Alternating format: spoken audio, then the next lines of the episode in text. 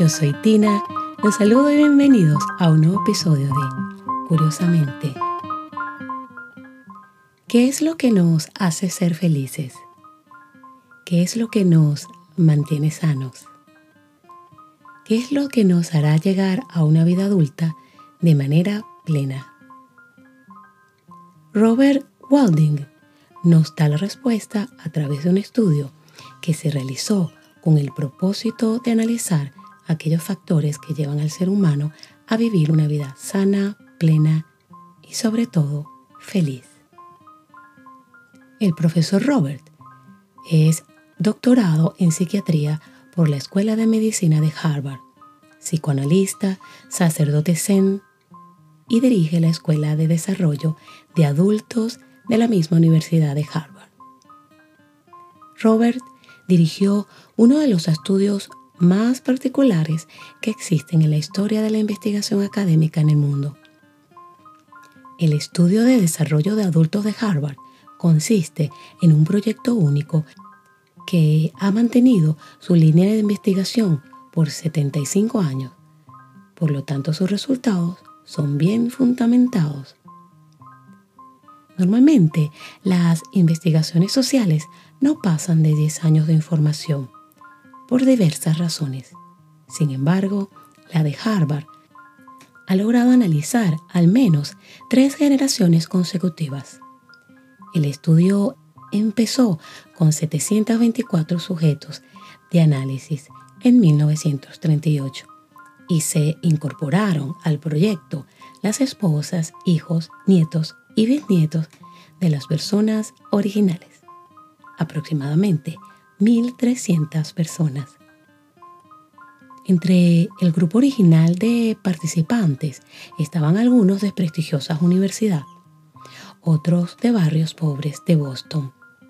También figuras como el presidente John Kennedy o el director del Washington Post, Ben Babley. En diciembre del 2015, Robert expuso los resultados de estos 75 años de investigación académica. Las conclusiones del estudio aplican igual para los muchachos ricos de Harvard y para los adolescentes de niveles de educación baja. Aplican para los baby boomers del siglo pasado y para la generación Z de hoy. Los participantes del estudio respondieron a lo largo de décadas cuestionarios sobre su familia, su trabajo y su vida en la comunidad. También tuvieron acceso a sus registros médicos, por lo que evaluaron su salud, no solo según lo que ellos decían, sino lo que sus doctores e historial médico decían, explicó el profesor. Cuando comenzó a trabajar en el estudio en el 2003, grabaron videos de los participantes hablando con sus esposas sobre sus preocupaciones más profundas y enviaron preguntas a los hijos sobre la relación con sus padres. Los participantes también realizaron exámenes de sangre para determinar múltiples indicadores de salud e incluso análisis de ADN. Algunos permitieron escanear su cerebro y en algunos otros casos donaron su cerebro para que pudieran estudiarlo en conexión con todos los otros datos que ya tenían sobre su vida. Ahora bien, ¿y cuáles fueron los resultados de Harvard? Que ni el dinero ni la fama dan una vida sana, plena y mucho menos feliz. Los resultados son evidentes, según explica el profesor Robert. Por encima de la fama y el dinero, lo que da la felicidad son las relaciones con las personas. Y no solo eso, sino que hay una conexión directa entre las relaciones, la felicidad y la salud. El hallazgo sorprendente es que nuestras relaciones y lo felices que somos en ellas tiene una poderosa influencia en nuestra salud. Explica el profesor que los beneficios de crear vínculos personales plenos son enormes, pues ayuda a retrasar el deterioro mental mantiene la capacidad memorística, controla el estrés y ayuda a dormir mejor. Es más, dice, la felicidad es un indicador más seguro que la predisposición genética cuando se trata de longevidad, ya que el estudio arrojó que las personas que estaban más satisfechas con sus relaciones a los 50 años estaban más sanos a los 80. Las personas que vivieron más años con salud, más felices, no eran aquellas personas que tenían mejores niveles de alimentación, ni las que hacían más ejercicios, ni las que trabajaron más duro, ni las que tenían más fama o fortuna, sino que las personas que mostraron las vidas más plenas, saludables y felices, son aquellas que dedicaron muchos años de su vida y mucho esfuerzo a construir relaciones profundas, de confianza a prueba de crisis, relaciones positivas, de amor, de respeto y de crecimiento personal. Ese estudio habla mucho de las parejas porque ellas son pieza fundamental para construir esas relaciones funcionales. Muchas parejas felices mostraban conflictos y fricciones, pero lo que hacía a las parejas sólidas en el largo plazo era el sentido de pertenencia, empatía y apoyo en los momentos de crisis. Las personas que encontraron y construyeron relaciones de pareja, de familia y de amigos capaces de superar los grandes retos de la vida son las personas que vivieron las vidas más felices. Y es que, afirma el profesor, la soledad mata. Es igual de poderosa que fumar o que el alcoholismo. Al parecer, las personas que se sienten solas presentan muchos más riesgos para su salud. Y esto está avalado por la Asociación Americana de Psicología, que declaró en una conferencia que la soledad es un peligro para la salud pública tanto como la obesidad, sino más. Según la investigación presentada en el 2017 de 148 estudios que involucraron a 300.000 participantes, mostró que las personas que tenían mayores conexiones sociales tenían un 50% menos de riesgo de morir. En conclusión, la soledad o vivir solo juegan un papel importante en la muerte prematura. Como nota importante, aclara Robert que se puede estar solo aún rodeado de amigos y se puede estar solo en un matrimonio o familia disfuncional. De hecho, el profesor aclara que en su estudio las personas que decidieron permanecer en matrimonios conflictivos y poco afectivos mostraron efectos dañinos aún peores que el de la soledad. Tener muchos amigos y en un mundo de hoy muchos en Facebook no clasifica para tener relaciones humanas saludables y constructivas. Entonces, si la respuesta a un estudio tan profundo y de tanto tiempo parece tan obvia, ¿por qué no es posible ver a todo el mundo en esa situación de felicidad y salud? Pues la respuesta es simple porque no es fácil desarrollar relaciones humanas saludables y constructivas. Implica tiempo, implica esfuerzo, implica trabajo, implica inteligencia, implica tener grandes virtudes humanas como la generosidad, el perdón, la paciencia y el amor. Ya se ha dicho que, aunque los resultados de la investigación acerca de la felicidad de Harvard puedan parecer evidentes, construir relaciones profundas y plenas no es cosa fácil. Pero el psiquiatra ofrece algunas claves para conseguirlo. Por un lado, el profesor explica que para enriquecer las relaciones hay que enfrentar las dificultades. Es importante tender un lazo hacia otras personas y es particularmente importante hacerlo hacia aquellas con quienes tienes algún conflicto.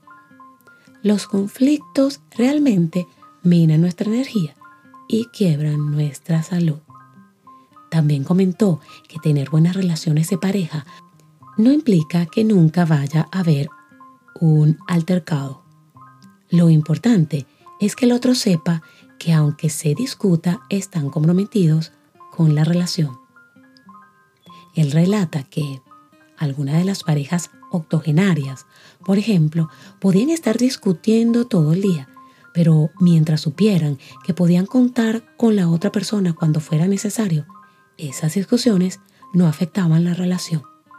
Por otro lado, el psiquiatra George Bayland, que se unió a la investigación en el 2012 y que publicó un libro sobre los factores que influían a mantener la salud del hombre mientras iba envejeciendo. Entre ellos se encuentran actividades físicas, ausencia de abuso de alcohol y tabaco, tener mecanismos maduros para hacer frente a los altibajos de la vida y disfrutar tanto de un peso saludable como de un matrimonio estable. Para algunos hombres, la educación era un factor adicional. A pesar de todo esto, Weiland insiste, cuando comenzó este estudio sobre la felicidad, nada le importaba la empatía o el apego, pero la clave para un envejecimiento saludable son las relaciones, las relaciones y las relaciones. Siguiendo con los resultados de este estudio, lo que encontramos es que en el caso de las personas más satisfechas en sus relaciones, más conectadas a otros, su cuerpo y su cerebro se mantienen saludables por más tiempo, señaló el profesor.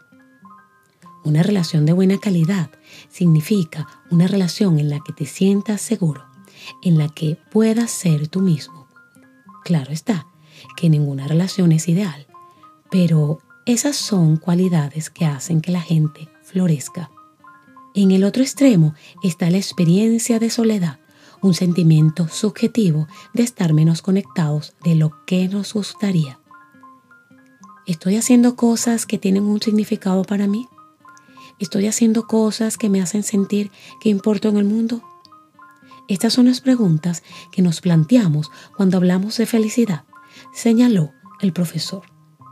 No hablamos de estar conectados en cada momento, porque eso es imposible y todos tenemos días, semanas o años difíciles. Y ahora, en cuanto a la fama o el dinero, no es que sean malos, hay gente famosa feliz y gente famosa infeliz. De hecho, el estudio muestra que más allá de un nivel en que nuestras necesidades están cubiertas, un aumento en el ingreso no necesariamente nos hará felices. Y aclara, no estamos diciendo que no puedas proponerte ganar más dinero o estar orgulloso de tu trabajo y que otros lo noten.